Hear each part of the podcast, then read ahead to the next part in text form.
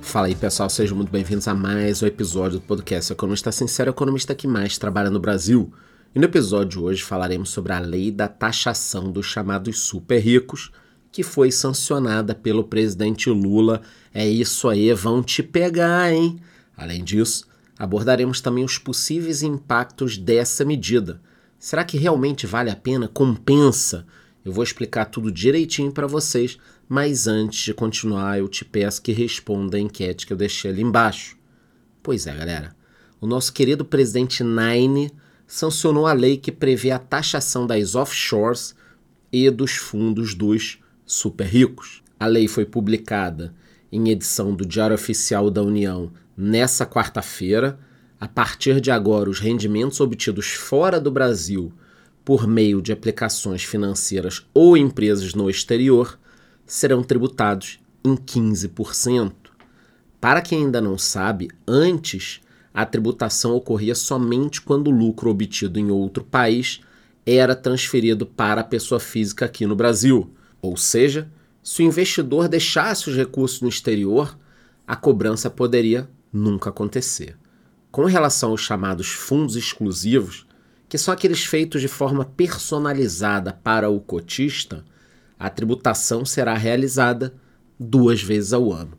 De acordo com a nova lei, a cada seis meses haverá o Comicotas, que já é aplicado aqui em outros tipos de fundos. Agora, esses lá de fora também sofrerão o Comicotas. Pelo texto sancionado, a taxa vai variar conforme o tempo de duração dos investimentos sendo 15% no caso de fundos de longo prazo e 20% no caso de fundos de curto prazo, com até um ano ou menos. Segundo as estimativas do próprio governo, cerca de 2.500 brasileiros têm recursos aplicados em fundos exclusivos, que exigem um investimento alto, tá, pessoal? Não é uma coisa simples.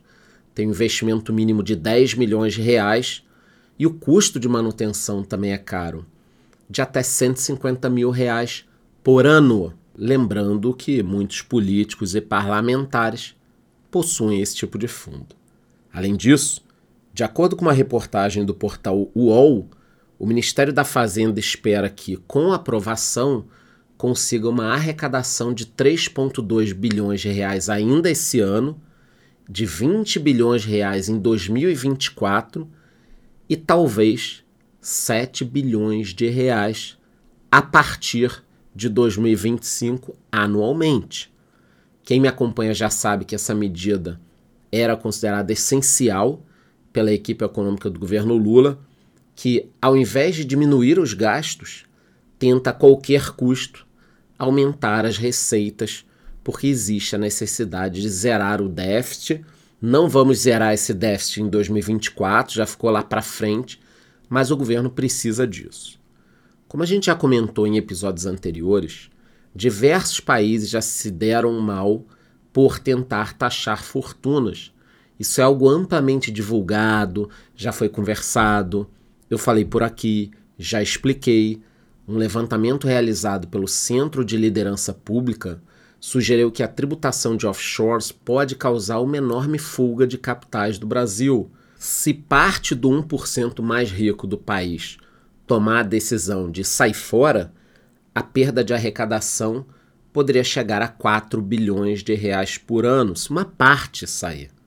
Num caso extremo de migração de 10% do público, a perda poderia ultrapassar os 10 bilhões de reais ao ano.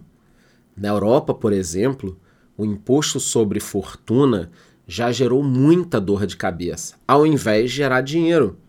Países como Itália, Irlanda, Áustria, Dinamarca, Alemanha e Holanda já abandonaram a tentativa de taxar os super ricos. Na Espanha, o imposto chegou a ser introduzido e depois foi interrompido mais de uma vez. Para alguns especialistas, em um mundo aberto como o nosso, a taxação sobre fortunas empobrece ainda mais os países. Olha que loucura. Na tentativa de tentar extorquir parte da população, você acaba perdendo esse grupo. Na prática, o que acontece é a transferência de toda a carga tributária dos contribuintes mais ricos que estavam pagando para os mais pobres, já que os mais ricos deixam o país. Além disso, um estudo sobre a possível adoção desse tipo de imposto na Romênia mostrou que existem diversos motivos pelos quais a taxa foi abandonada pelos europeus. De acordo com a pesquisa, além de induzir a fuga de capital, a taxa sobre fortunas desencoraja investimentos estrangeiros, distorce a alocação de recursos e também tem um custo-benefício totalmente desfavorável. Agora, se na Europa, que o Estado costuma ser mais eficiente, já não vale a pena, imagina aqui no Brasil. Por que, que você quer taxar o super rico? Para que algumas pessoas de uma casta política possam andar de jatinho, comer lagosta, ficar passeando por aí na primeira classe ou na classe executiva de muitas companhias aéreas caríssimas para isso, porque eu enxergo esse movimento. Eu não vejo uma eficiência do Estado, eu não vejo ninguém falando em reforma administrativa, corte de privilégios.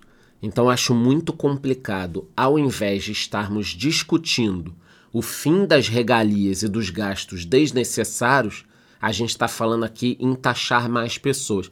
Ah, mas a gente está querendo taxar o super rico, foda-se. Poderia ser o super rico, o hiper rico, o bilionário. Não podemos taxar mais ninguém enquanto não for discutido o desperdício de dinheiro que está acontecendo. Hoje eu trouxe um assunto muito importante. Essa nova lei sancionada pelo presidente Lula, que taxa offshores e fundos exclusivos e os possíveis impactos dessa medida. Com certeza falaremos mais sobre isso aqui. Qualquer novidade sobre esse tema eu volto com mais informações. A única coisa que eu te peço é que me avalie com 5 estrelas no Spotify, responda a enquete que eu deixei ali embaixo e te vejo no próximo episódio.